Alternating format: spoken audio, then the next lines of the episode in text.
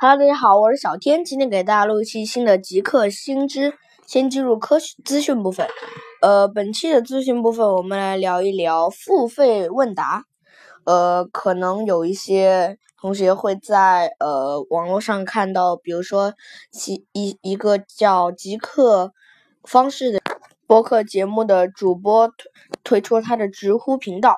本期的资讯部分，我们就要聊一聊这种付费问答。呃，我们这次先聊一聊果壳的芬达。果壳的芬达跟知乎很像，也是一种可，也是一种付费的问答。呃，人这这个这种方式可以吸引许多大 V 加入。呃，并且它还可以使用一元来偷听那些大 V 的回答。其实偷听的产品模式也更适合八卦，而不是知识。实际上，从芬达目前的一些榜单来看，受欢迎的都是娱乐明星，而受欢迎的问题也基本都是八卦。呃，所以我觉得目前它还不能占领像知乎、像百度知道啊其他的那些免费问答平台里边的地位。好了，进入主题，我们的主今天的主题是学习编程，从这里开始。说到编程嘛，我们就从最简单的一部分开始说吧。最简单的一部分就是 E 语言。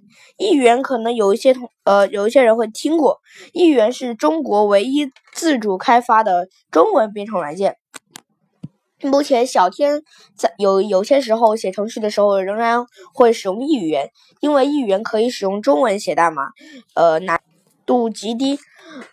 呃，所以我们都推荐一些小白使用一语言。好了，我们来聊一聊倒数第二简单的，就是 Python 语言。P 神大家可能会听过 P Y T H O N，可能我的英语发音不太标准，请大家见谅。Python 是呃小天来看最简单的面对对象的使用。英文来编程的一种语言，它使用的语言和 C、C 加加呃的命令差不多，但是没有 C、C 加加那么复杂。比如说，我们需要 print hello world，可能在 C、C 加加里边就需要给予它一段内存才可以 print，但是在 Python 里边可以直接就在 shell 程序里边输入。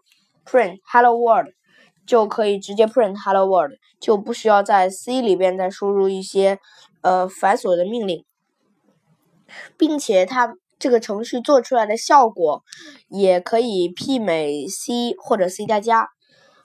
美中不足的就是这款程序，按照我对它最近的了解，它目前只擅长于制作一些命令行程序，比如说你可以用它来。制作一个软件的后台，但是对于一些图形编程，就是 E 语言或者 C 的强项了。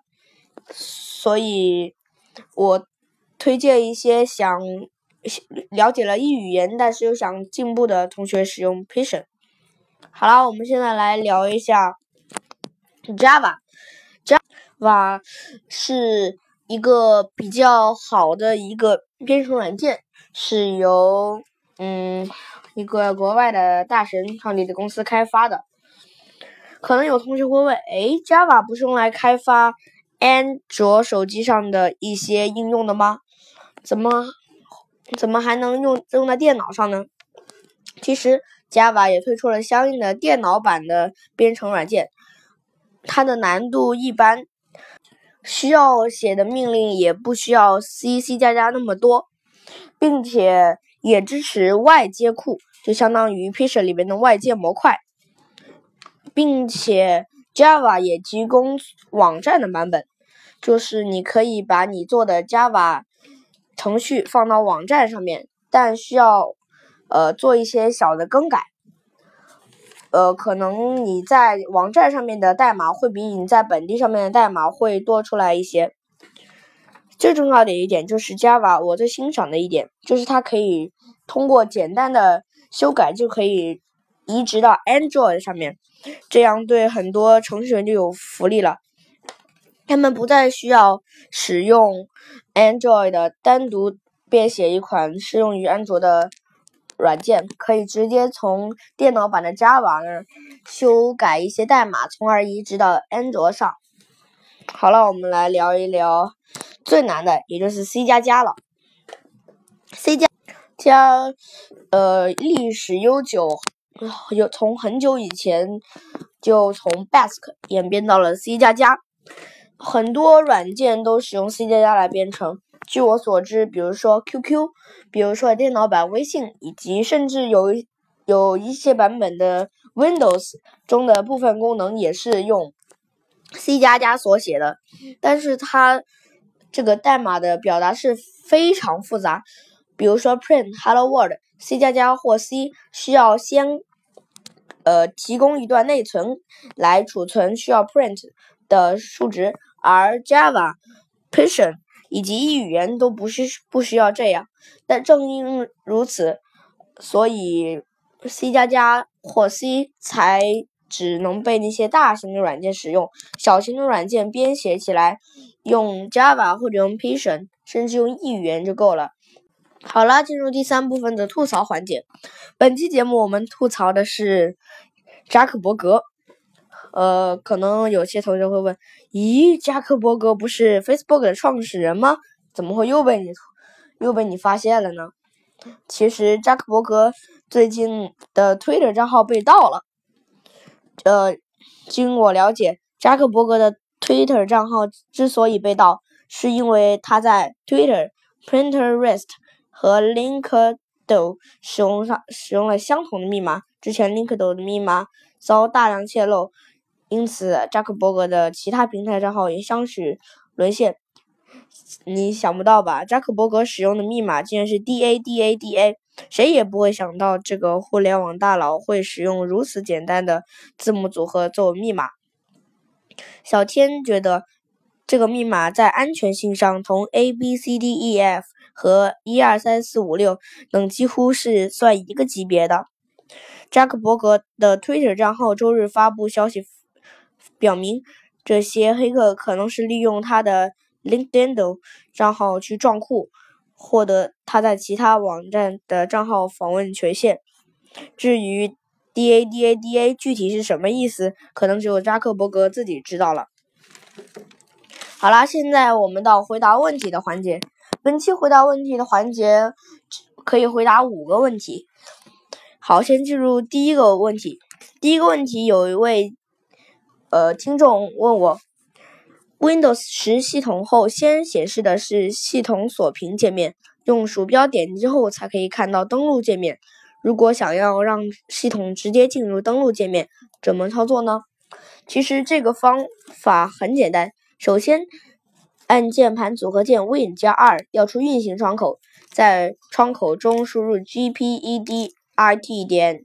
MSC 命令并回车运行，调出本地组策略编辑器，依次展开到并定位到计算机配置、管理模块、控制面板、个性化，在右边的窗口中找到不显示锁屏一项，双击该选项，将未配置改为已启用即可。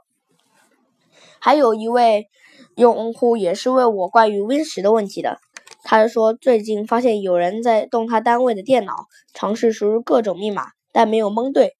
他问小天，能不能 Win 十系统能不能像手机那样设定一个登录错误次数？很，其实这个方法也很简单。首先，用键盘组合键 Win 加 R 调出运行窗口，并像刚刚那个步骤调出本地组策略编辑器，依次展开计算机配置 Windows 设置。”安全设置，在展开安全设置下的账户策略，找到账户锁定策略，选定后在右侧窗口双击账户锁定啥值。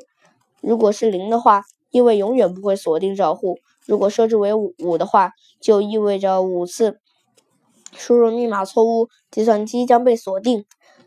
之后会弹出一个建议的数值改动窗口。告诉输入密码错误后，三十分钟后才能再输入密码。重置账户锁定计数器也要在三十分钟之后点击确定就 OK 了。还有一位 Mac 电脑的用户，他问小天，如何在 Mac 系统下从提视频网站提取视频？其实你可以试试 Video Grabber 这个神奇的网站，操作非常简单，只要把视频网站的网址复制到输入框中，点击旁边的免费下载，就可以看到下载列表，拖入迅雷即可。期间可能会提示安装启动器，只管点下一步就行。需要提醒的是，有的长视频是由几个小视频拼接起来的，在网站的下方有转换视频功能。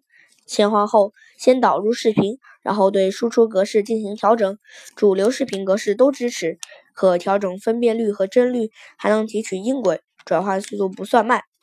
呃，这个网站的名字叫 Video Gabber 拼音是 V I D E O 空格 G R A B B E R。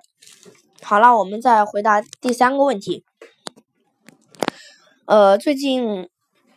有人遇到了一个悲剧的事情，他用了几个账号注册，找回密码用的是 Gmail 的邮箱，现在没办法登录了，账号也找不回来了，怎么办？他问小天，呃，其实你可以在试试在电脑上安装 Yomail，Y O M A I L。虽然官网上对 Gmail 邮箱只字未提，但可通过服务器中转的方式实现 Gmail 邮邮箱的收发，速度还很快，比较稳定。界面和 Outlook 差不多，暂时没有手机客户端。呃，我强烈建议你不要使用在线代理服务器，就是 VPN 来登录邮箱，个人信息很可能会被泄露。好了，本期的节目就到这里，我是小千，我们下期再见，拜拜。